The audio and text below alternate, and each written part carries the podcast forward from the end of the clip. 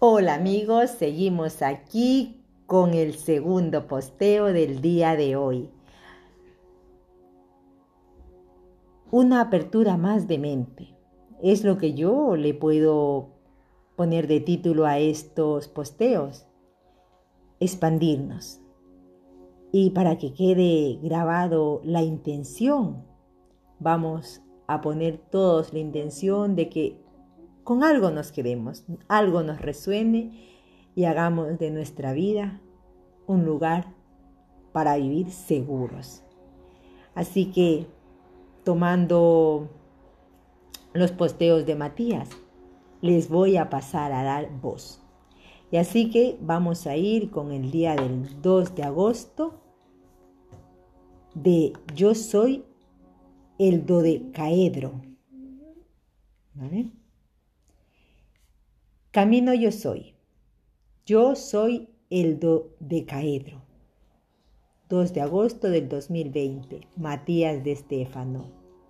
Yo, cuando Serapis Bey me mostró la red el 8 de agosto de 2015, todo lo que podía ver era el dodecaedro.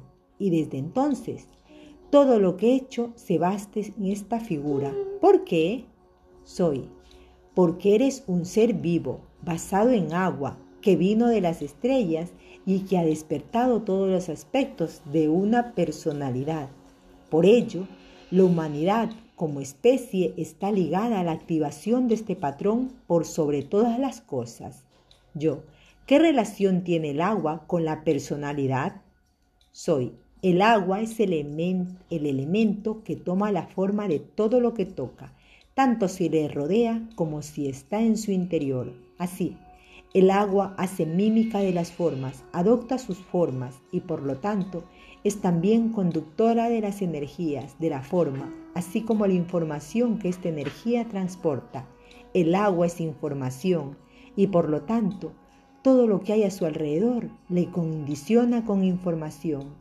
Cuando naces, el cosmos pone un sello sobre ti moldeando las energías que te componen. Por esto, el agua registra la fuerza de tu entorno, condicionando tu interior. En ella vive tu personalidad. Yo, ¿qué relación tiene el agua con el dodecaedro? Soy. Si unes el dodecaedro en el icosaedro, obtendrás una figura en la que las doce caras pentagonales del dodecaedro se unen en un centro por cinco líneas que crean un vértice elevado, las doce nodos del icosaedro. La imagen es como si doce montañas se alzasen a los cielos y profundos valles las separasen. Estos treinta valles son las aristas del dodecaedro. Ahora imagina que desde los cielos comienza a nevar la nieve se vuelve hielo, el hielo glaciar.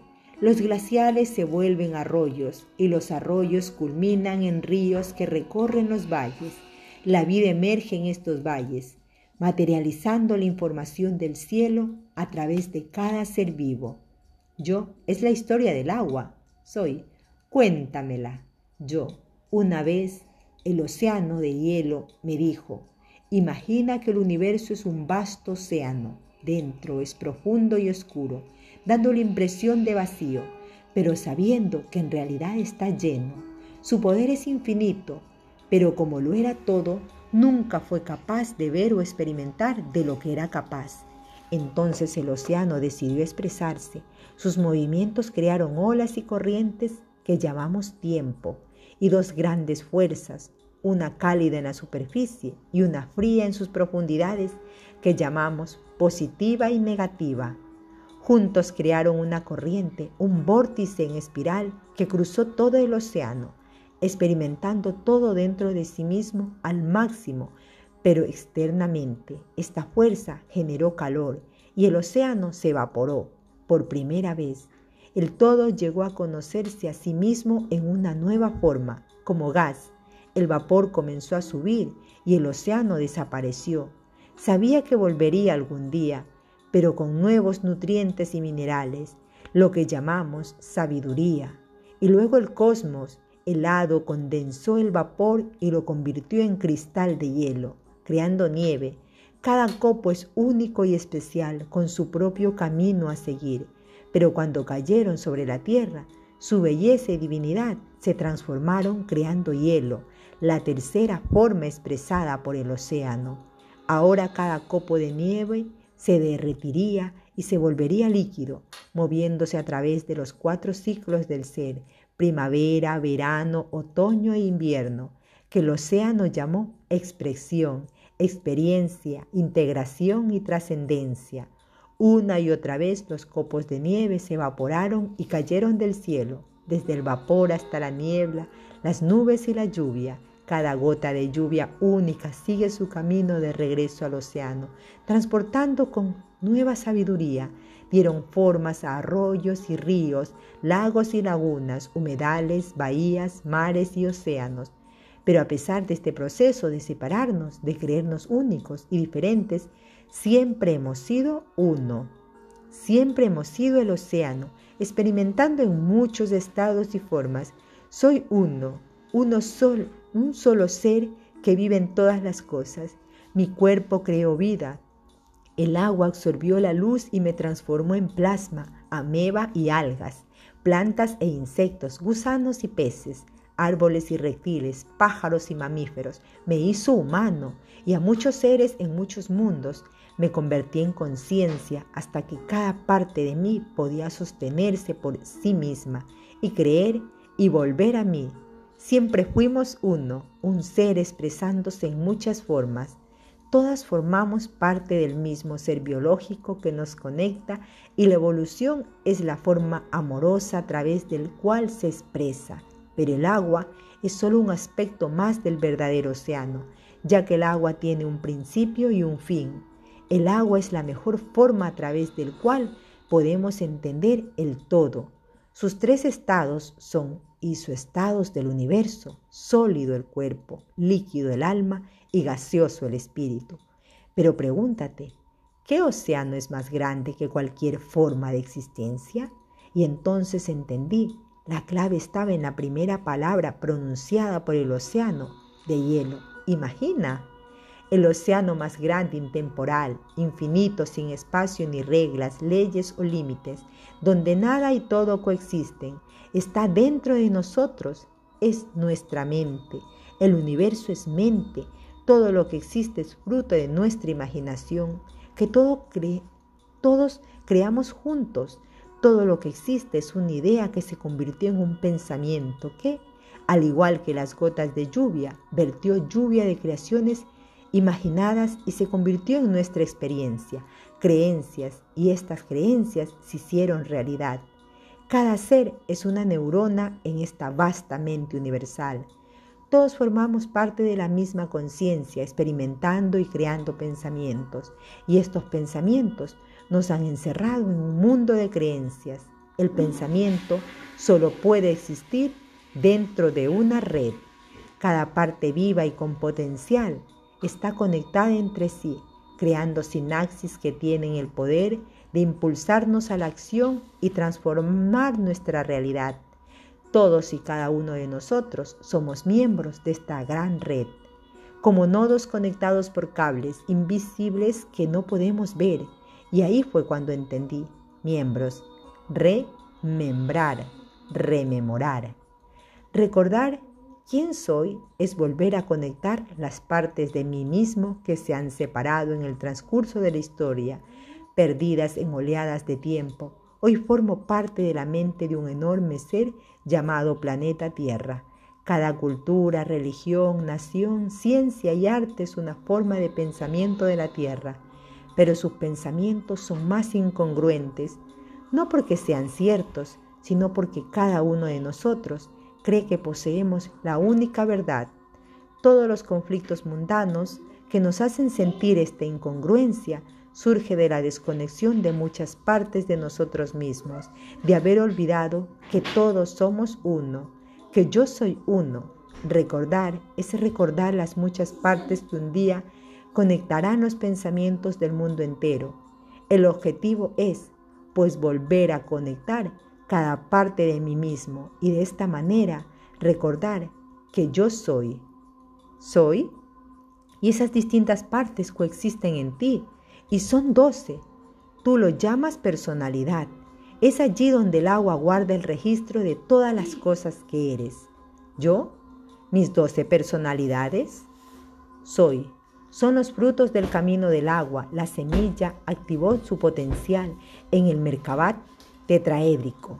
Ancló sus raíces entre el tiempo y el espacio en el cubo y ahora extendió sus ramas a lo alto en seis direcciones, buscando la luz, y sus raíces en seis direcciones, buscando los nutrientes, y las dos extremidades formaron el árbol de la vida, el dodecaedro. Y tú has viajado por cada una de sus ramas y sus raíces, pronunciando en cada una de ellas un mantra, los cuales se unen hoy en lo que hoy llamas tu persona. Yo, ¿cuáles son? Soy.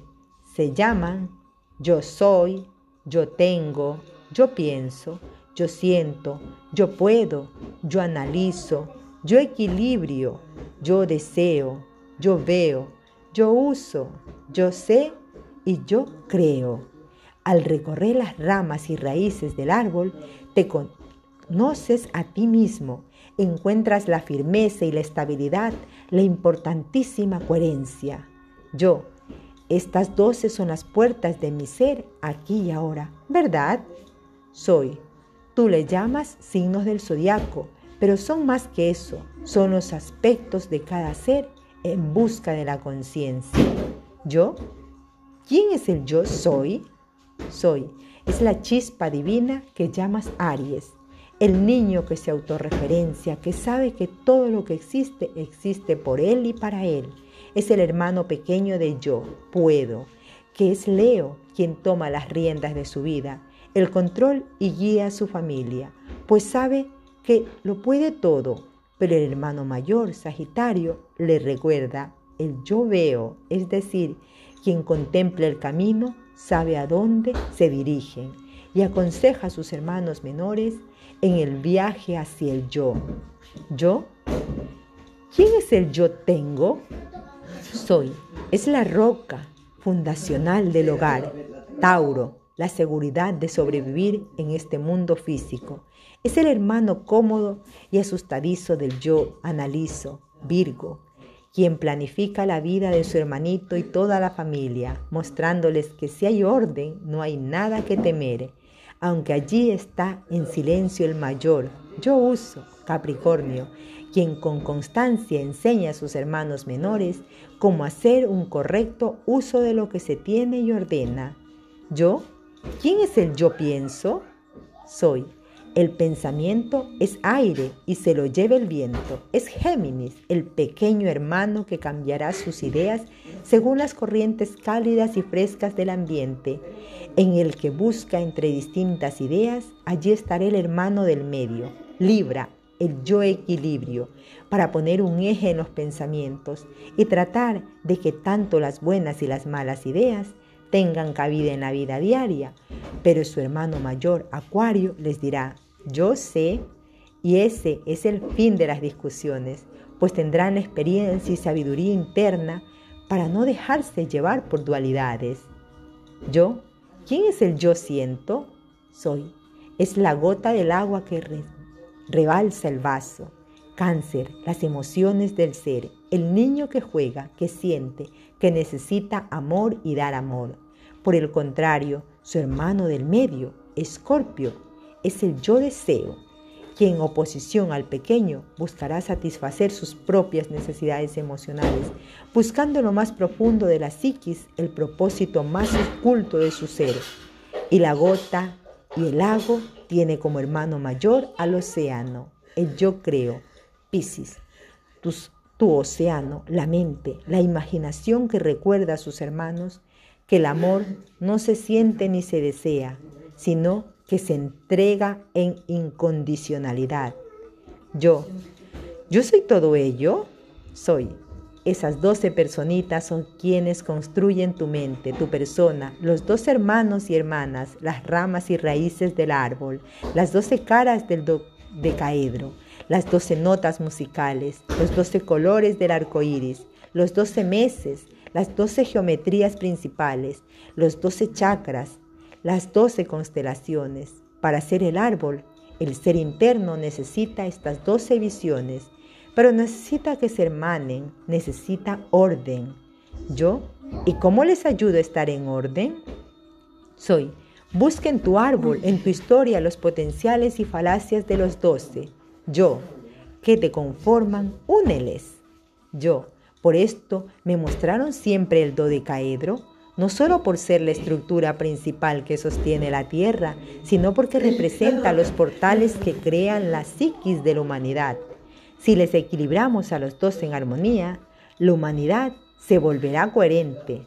Soy, arduo es el trabajo, pero ante todo, trauma. El primer paso es la aceptación, el reconocimiento de las partes. Ahora que sabes, créelo, Úsalo, deséalo, equilíbralo, analízalo. Tú puedes, lo puedes sentir. Está en tus pensamientos, lo tienes en ti, pues tú lo eres. Yo, yo soy el agua, la memoria del yo soy. Soy, yo soy el dodecaedro. Gracias amigos, este ha sido el posteo que nos realizó amorosamente Matías de Estéfano el día 2 de agosto del 2020. Y me quedo con esta información eh, del agua. Qué bonito, qué bonito, o sea, leer temas que me enriquecen. Y espero que a ti también te aporten algo en tu vida. Así que muchas gracias por escuchar. Nos escuchamos mañana y que tengas unas bonitas preguntas y unas bonitas respuestas. Así que a seguir creciendo y a seguir expandiendo nuestra mente. Bendiciones.